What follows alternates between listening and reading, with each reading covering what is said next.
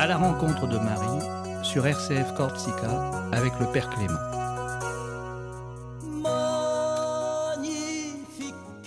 Bienvenue à vous, chers amis auditrices, euh, auditeurs euh, de RCF Radio Corsica et Salve Regina. Eh bien, nous sommes encore dans ce grand moment qui nous rappelle encore Noël. Le temps de Noël, oui, la l'octave de Noël est achevé, bien sûr, mais nous vivons encore dans cette ambiance de Noël, normalement, selon la tradition de l'Église, jusqu'au 2 février.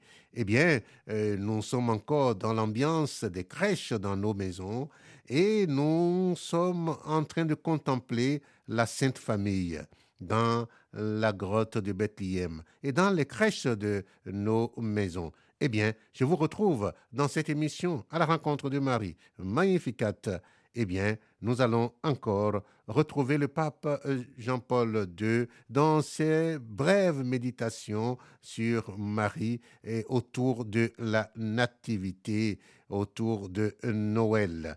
Et dans la deuxième partie, nous aurons la troisième euh, partie, j'allais dire, de euh, la conférence de l'Association Marie de Nazareth, Marie et la France, comment vivre aujourd'hui notre relation avec Dieu par Marie. C'est le thème euh, de la troisième et dernière partie euh, de la série de conférences que j'ai bien voulu vous présenter. dans la troisième partie, pour finir, une belle prière de Saint-Germain de Constantinople. Voilà l'ossature de notre entretien aujourd'hui. À la technique, c'est Fabien Pardiès. Nous allons le retrouver pour une virgule musicale.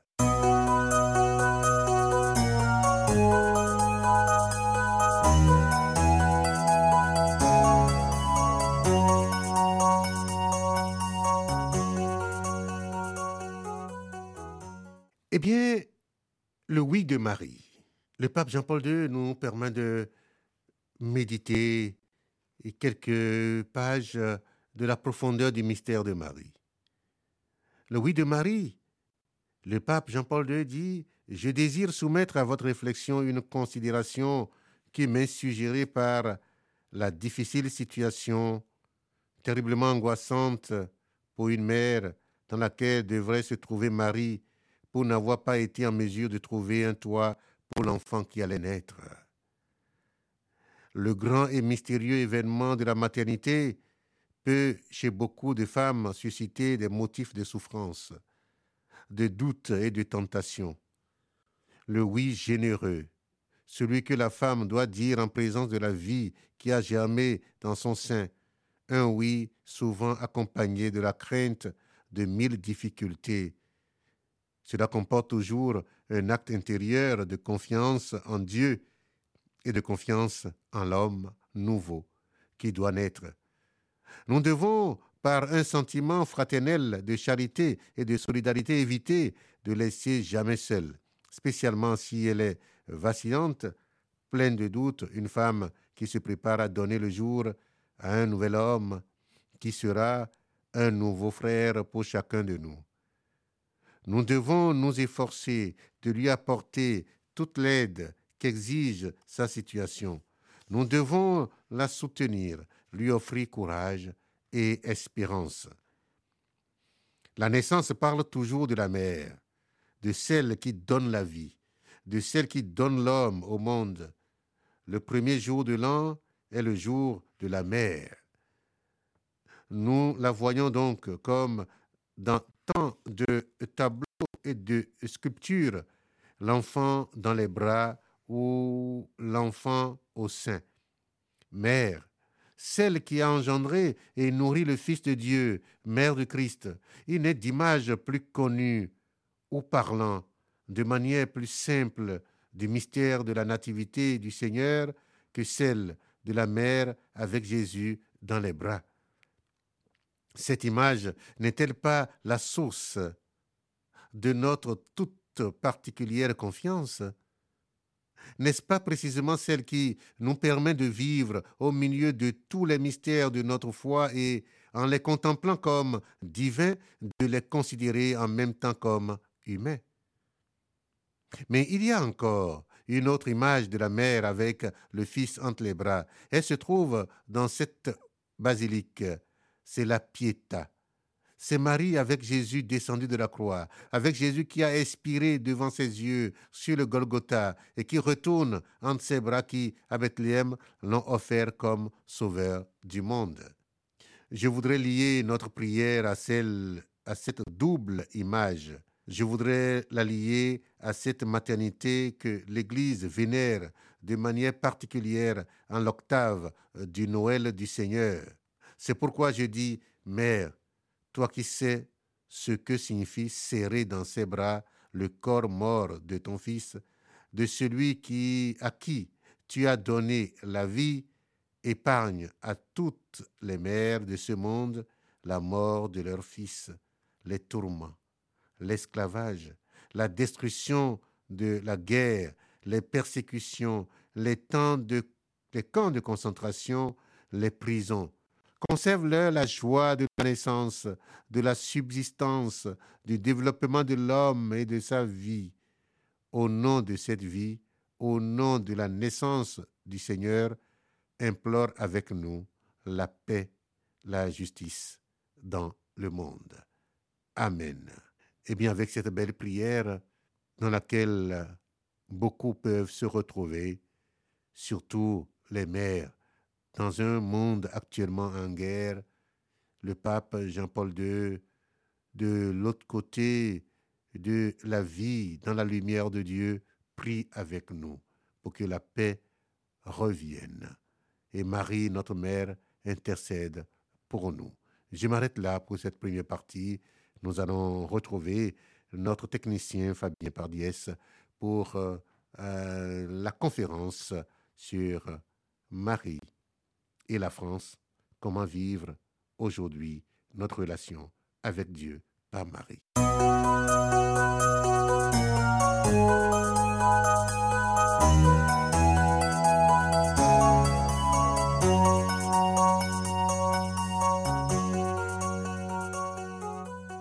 Qu'est-ce que ça représente la France pour le ciel? Pourquoi est-ce que la Vierge dit à Ligue Bouchard, je viens parce que la France est en grand danger, euh, il faut faire ça pour la France, il faut faire ci pour la... Qu'est-ce que ça veut dire? C'est une question qu'on doit se poser parce que Soloviev, qui est un grand penseur russe, dit une nation n'est pas ce qu'elle comprend d'elle-même dans le temps, mais le projet que Dieu a sur elle dans l'éternité. C'est assez beau comme phrase. Voilà. Qu'est-ce que la France et qu'est-ce qu'on peut faire? Alors les papes répondent un petit peu. Il y a toutes sortes de prophéties sur la France. Il y en a une très belle de Saint Pidis qui dit qu'il y aura un retour, que la France se redressera, elle reviendra à sa première vocation, comme Paul donc sur le chemin de Damas. Elle rencontrera Dieu et elle se lèvera, elle redeviendra la fille aînée de l'Église, la nation prédestinée, elle repartira. Marthe Robin avait à peu près les mêmes intuitions. Elle avait précisé tout ça, elle avait dit, la France va tomber bas, très bas, plus bas que les autres nations, mais elle criera vers Dieu et la Sainte Vierge viendra la relever et elle retrouvera sa mission de fille aînée de l'Église. Et, et donc Marthe Robin a fait une prière, euh, une très belle prière pour la France que, que je vous invite à lire. Voilà. Et puis au début des Vierges pèlerines, il y avait le père de Monténard qui avait dit la France est une idée de Dieu. Voilà, donc faut réfléchir sur ce que c'est que la France. Donc on a parlé de Marie dans le monde, Marie au niveau de la France et des nations. Très rapidement, euh, au niveau des prières de chacun, bah, vous savez que à la fois les, les grands saints, les papes, euh, tout le monde peut prier la Sainte Vierge. Et là, on peut pas raconter les choses parce qu'il y aurait tellement de choses à dire. Vous avez des témoignages partout d'ex-voto, de, récits de gens qui ont prié la Vierge et qui ont été exaucés. Ben, si vous l'avez pas commencé, vous pouvez le faire. Vous verrez que ça marche très bien. Bref, conclusion de la première partie, Marie peut être comparée à personne. Alors la question c'est pourquoi? Pourquoi est-ce qu'elle a cette place? Quelle est la place de Marie dans le plan de Dieu? Alors l'Église enseigne des choses. Première chose qu'on peut dire sur Marie, c'est que son titre le plus fondamental, c'est Mère de Dieu, Théotokos. Enfin, Théotokos, ça veut dire Dei Genitrix, c'est celle qui génère Dieu. Mère de Dieu, c'est Mater Théou. Mais en gros, on confond les deux notions. C'est le titre fondamental de la Vierge qui a été défini à Éphèse en 431 grâce à Cyril d'Alexandrie et les pères de l'Église. Au-delà de ce titre de Mère de Dieu, il y a cinq vérités dogmatiques sur la Vierge. La première, c'est qu'elle est immaculée, comblée de grâce, qu'elle est toujours vierge avant, pendant et après l'enfantement du Christ, qu'elle est co-rédemptrice, alors le terme n'est peut-être pas le meilleur, elle a une coopération privilégiée à la rédemption, et elle est médiatrice et avocate. Et puis, elle a été assumée corps et âme au ciel, donc l'Assomption et la Dormition de Marie sont un dogme de l'Église catholique. Voilà. Elle a d'autres titres, bien sûr, il y en a beaucoup. On retient en particulier celui de Pie XII, Marie Reine, comme le Christ est roi. Celui de Paul VI, mère de l'Église. Elle est mère de Jésus, mais elle est aussi mère de chacun des, croyants, et étoile de l'évangélisation de Jean-Paul II. Et puis, l'Église parle aussi beaucoup de ses vertus, qui sont la foi, toute l'encyclique de Jean-Paul II est sur Marie heureuse, celle qui a cru. Bien sûr, l'humilité de Marie qu'on doit imiter, sa pureté si on peut, l'obéissance qui a sauvé le monde, la prière et l'intériorité de Marie qui conservait et méditait dans son cœur, on doit s'en approcher aussi, sa compassion et sa mortification, et puis au-dessus de tout ça, bien sûr, elle est mère, donc elle est pleine d'amour, de bonté, de tendresse, de patience, de miséricorde, la douceur de Marie, voilà. Mais alors, euh, comment est-ce qu'on va synthétiser tout ça? Qu'est-ce qu'on peut dire de, de fondamental sur elle? Crois que la première chose qu'il faut dire sur la Vierge, c'est qu'elle est liée de manière absolument unique à Jésus. Vous savez que dans la foi, vous avez quelques grands mystères. Il y a le mystère de la création du monde, le mystère de l'élection d'Israël, mais vous avez deux grands mystères fondamentaux qui sont le mystère de l'incarnation et le mystère de la rédemption. Sur le mystère de l'incarnation, elle est toute seule. C'est-à-dire que c'est elle qui, au nom de l'humanité, a dit oui au désir d'incarnation de Dieu. Au nom de toute l'humanité, Marie a dit oui et elle a permis le début de la nouvelle et éternelle alliance. Et le père de Mentière dit euh, Dieu ne s'incarne pas en fraude. Je trouve ça très beau. Euh, ça veut dire que le oui de Marie était absolument conscient. Il fallait que le oui de Marie, qui était une femme qui avait une vie mystique incroyable depuis son enfance évidemment, pleine de grâce, immaculée, Marie, quand l'ange lui apparaît, elle comprend très bien qui lui parle, ce qui est en jeu, et même elle ressent intuitivement ce que ça va lui coûter. Pour que le oui soit un vrai oui, il faut que Marie euh, soit consciente. Voilà. Alors, ce moment est évidemment un sommet de l'histoire d'humanité qui divise le monde en deux. À partir de là, il y a ce qu'il y a avant Jésus-Christ et après Jésus-Christ. Et puis, le credo dit, il a pris chair de la Vierge Marie. Sa chair vient de la chair de Marie matériellement. Les, les pères de l'Église disaient qu'aucun fils n'a autant ressemblé à sa mère parce que l'Esprit Saint n'a pas d'atavisme. Alors le deuxième mystère, c'est le mystère de la rédemption.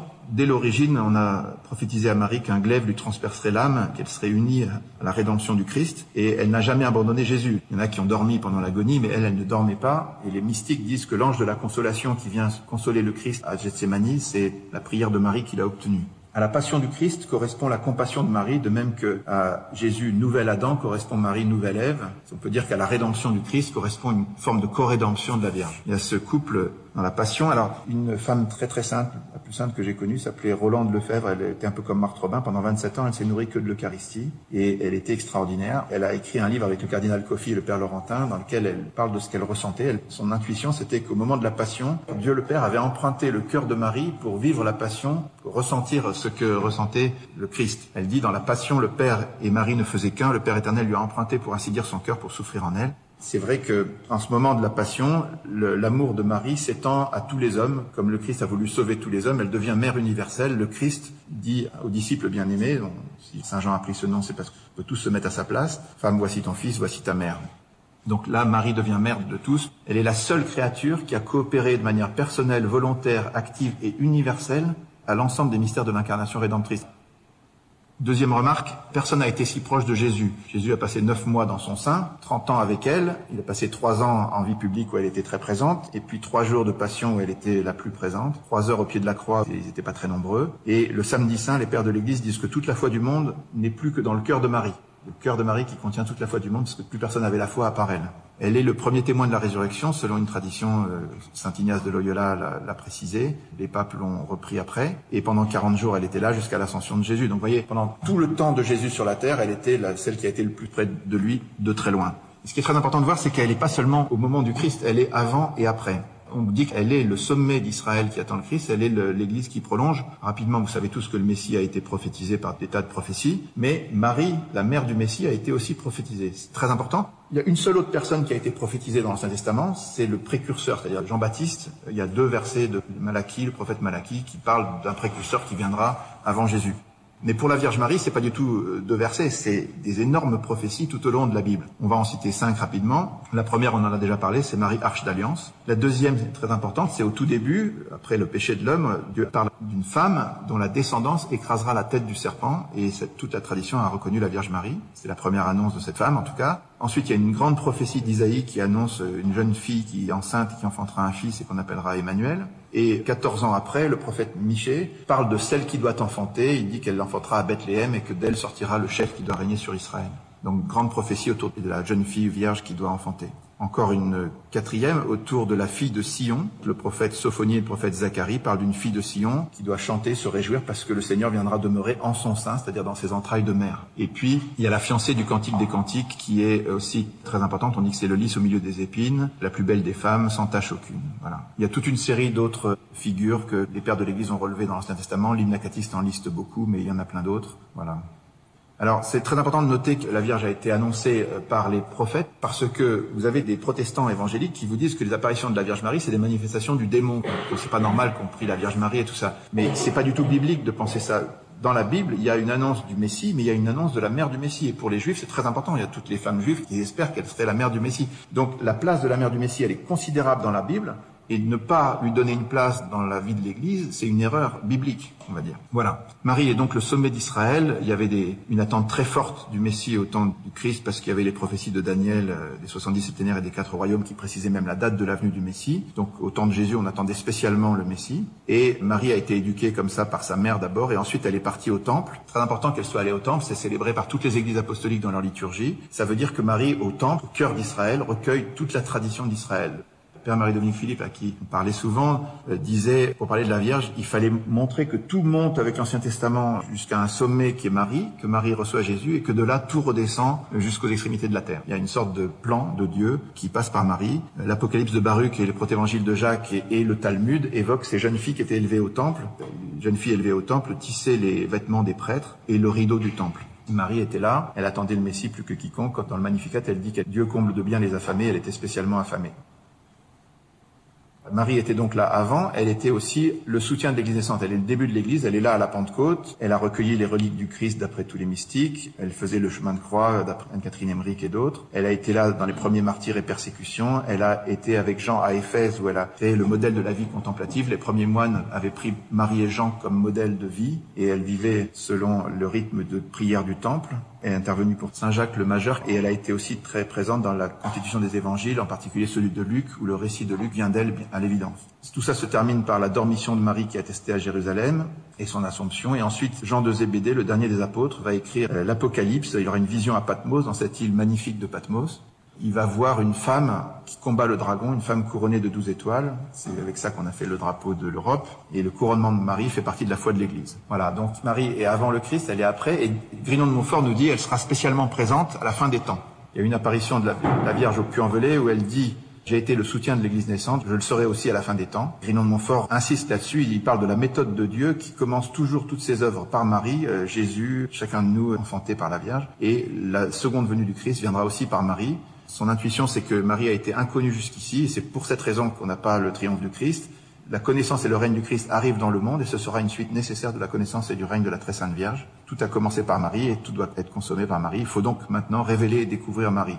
Pourquoi Marie a ce rôle? Pourquoi est-ce qu'elle est éducatrice? Pourquoi est-ce qu'elle est si importante pour nous? Eh bien, parce qu'elle connaît Dieu mieux que personne. Si vous regardez la Bible, qui est-ce qui a la connaissance de Dieu dans la Bible?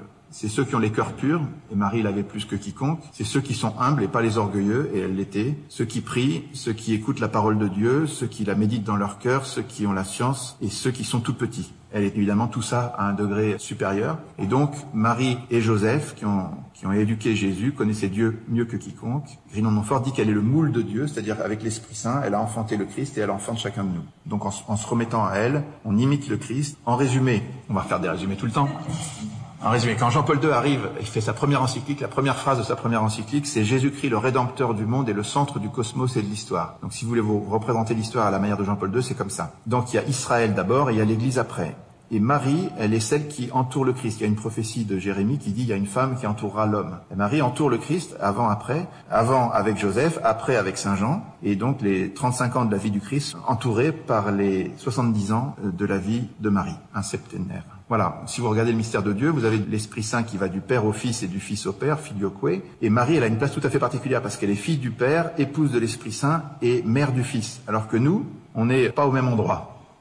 En fait, si vous regardez les trois amours les plus forts sur la terre, vous avez l'amour des parents pour leurs enfants, l'amour des enfants pour leurs parents et l'amour des époux l'un pour l'autre. Eh bien, de quel amour on aime Dieu d'habitude? D'habitude, on peut dire qu'on aime Dieu comme son père, qu'on est enfant de Dieu. Les consacrés peuvent l'aimer comme l'époux, les religieux, les religieuses, mais Marie est la seule qui peut l'aimer comme son fils. Voilà, c'est pour ça qu'elle a une place tout à fait particulière au cœur de la Trinité. Le Concile Vatican II s'était demandé s'il fallait faire un décret sur la Vierge Marie ou l'intégrer dans un décret sur l'Église Lumen Gentium il y avait 50-50 parmi les pères, parce qu'il y avait en fait de bonnes raisons. Elle est effectivement l'une de nous, mais elle est aussi unique par certains côtés. Donc les deux avaient raison, et le Concile a choisi de la mettre dans Lumen Gentium, et le pape Paul VI l'a proclamée mère de l'Église pour montrer qu'elle a une place particulière. Marie est au cœur du plan de Dieu avec une place absolument unique. Alors la question c'est que faire aujourd'hui?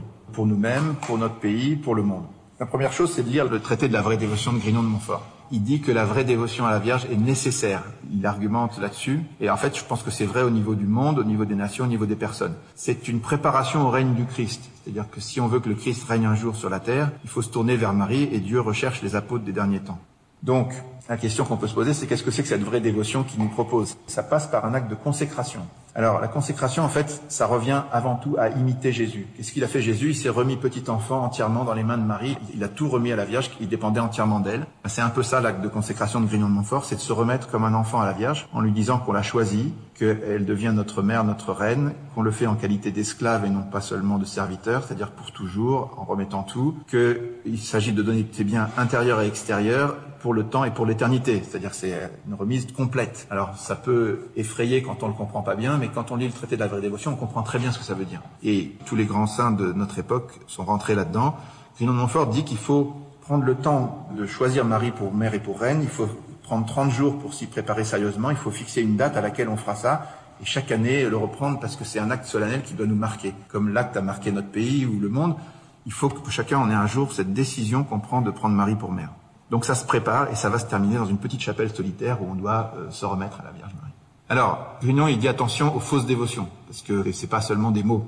Il y a les faux dévots critiques déjà. Si on critique, c'est pas bien. Si on est trop pinailleur, ça va pas. Si on est scrupuleux, ça va pas non plus. Si on est extérieur, ça va pas. Si on est présomptueux, euh, les dévots présomptueux, c'est ceux qui pensent qu'ils peuvent être dévots à la Sainte Vierge et que ça suffit, ils peuvent continuer à pécher à côté. Non, ça marche pas. Les inconstants, c'est ceux qui sont de temps en temps, mais pas toujours. Les hypocrites, c'est ceux qui font ça pour paraître à l'extérieur. Enfin, tout ça, ça va pas. Et ni les dévots intéressés, ceux qui font, ceux qui aiment la Sainte Vierge pour en récupérer des grâces seulement. Non, non, non. Tout ça, ça va pas. La vraie dévotion, elle est d'abord intérieure. Ça, c'est très important. C'est vrai que ce que Dieu veut d'abord, c'est notre relation personnelle. Il faut qu'elle soit sincère, forte et vraie. Et elle doit être euh, intérieure, mais aussi euh, tendre, sainte, constante et désintéressée. Voilà. Cette dévotion, elle ne peut se vivre que si donc l'intérieur on le privilégie, mais pour que l'intérieur fonctionne, il faut prendre des engagements extérieurs. Ça c'est important de voir comment ça fonctionne. Qu'est-ce qu'on peut faire concrètement pour aider la mise en place de notre consécration intérieure? Moi, Je propose cinq actions. Vous savez que les, protestants, en tout cas, euh, regardent si les paroisses fonctionnent bien en, se demandant si elles, sont dans la prière, si elles ont des cycles de formation, si elles font le service des pauvres, si elles sont missionnaires et si elles vivent en fraternité. C'est un peu les cinq tests. Moi, je vous propose cinq choses aussi pour euh, la Vierge. La première, c'est de prendre Marie chez soi. Propose cette statue, bien sûr, mais on peut la prendre sous une autre forme. Il y en a une très belle au fond. Là. Prendre Marie chez soi ou la mettre euh, dans nos paroisses. Quand vous prenez la décision de, de faire venir une statue, vous la saluez comme faisait Saint Bernard. Et chaque fois qu'il passait, il faisait Ave Maria. Et puis un jour, Marie lui a dit Ave Bernard. Tout cas, quand vous la saluez, quand vous rentrez, vous en faites la reine de votre foyer. C'est extrêmement important. J'ai vu des tas de choses magnifiques quand les gens font ça. Donc, je vous le conseille. Choisissez une image de Marie. Deuxième chose, se former. Donc, le traité de la vraie dévotion, ça me paraît très important. Je vous recommande de vous abonner aussi à Une Minute avec Marie. Comme ça, tous les jours, vous avez une petite pilule. Vous pouvez euh, vous nourrir et vous rendre compte au fil du temps de la grandeur extraordinaire du mystère de Marie. Et puis, il y a d'autres méthodes, bien sûr. Troisième chose, il faut prier le chapelet. La Sainte Vierge, dans toutes ses apparitions, elle recommande qu'on prie le chapelet. Et euh, on est en train de lancer en ce moment un chapelet perpétuel. C'est une idée qui était dans Notre-Dame de France, que Marie de Nazareth reprend, et qui va se développer, j'espère, beaucoup. Donc vous pouvez euh, vous engager sur ça aussi. Vous pouvez devenir actif pour faire connaître et aimer Marie. Vous savez, euh, Jean-Paul II disait, la foi grandit quand on la donne. C'est extrêmement important de parler aux autres. Vous verrez que c'est tout simple. Et puis, euh, il faut aussi entrer dans des confréries, dans des associations au service de la Vierge Marie. Il y a beaucoup de mouvements qui accueillent, qui ont besoin de, de bras, d'aide, de bonne volonté. Voilà. En conclusion, vous savez que Grignon de Montfort dit que la Vierge et le Christ recherchent les apôtres des derniers temps. Il y a les chapitres 46 à 48, 55 à 59 et 113 à 114 qu'il faut lire et vous aurez des frissons. On peut dire que la victoire viendra par Marie.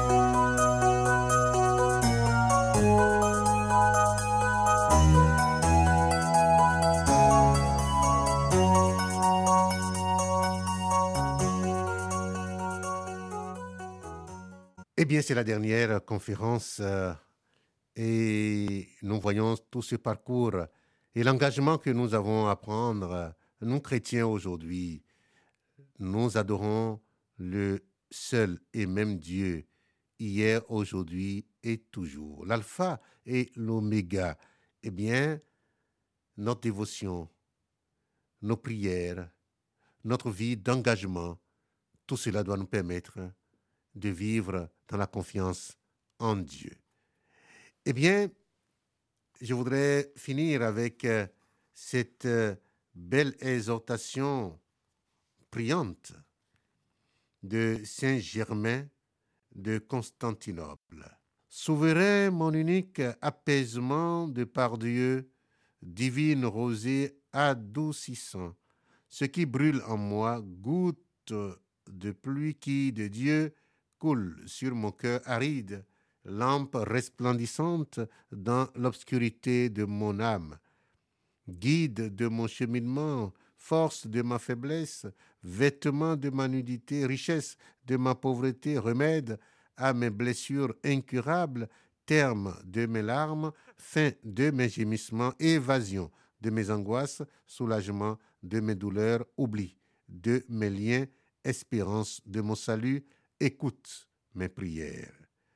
Ô oui, ma souveraine, ô oui, mon refuge, ma vie et mon secours, mon bouclier et ma gloire, mon espérance et ma force, donne-moi de jouir avec toi des ineffables présents de ton Fils dans les demeures célestes. Tu possèdes en effet, je le sais bien, un pouvoir qui coïncide avec ton vouloir comme mère du Très-Haut. Et à cause de cela, je m'enhardis, que je ne sois pas déçu. Ô Reine très pure. Amen. Saint Germain de Constantinople. Eh bien, que ces saints qui nous ont précédés et qui nous montrent le vrai chemin pour avoir la vraie paix, le vrai bonheur dans le cœur de Dieu, nous aident à toujours retrouver ce chemin de grâce et de paix. Eh bien, je m'arrête là aujourd'hui dans cette émission à la rencontre de Marie. Magnificat. Mes salutations à vous. Merci pour votre patience. Merci pour votre fidélité. Je vous rappelle aussi, euh, comme l'avons dit dans les toutes premières émissions, envoyez à Radio SCF Corsica ou à Salve Regina les thèmes que vous souhaitez ou bien vos préoccupations dans le domaine, bien sûr, de la dévotion à la Vierge Marie, la connaissance de la Vierge Marie, la doctrine de la Vierge Marie dans notre vie chrétienne et dans l'Église. Euh, je me chargerai bien de les aborder comme Dieu le voudra. Merci à Fabien. Que Dieu nous garde et nous bénisse. Amen. Venez d'écouter À la rencontre de Marie avec le Père Clément sur les ondes de RCF Corsica.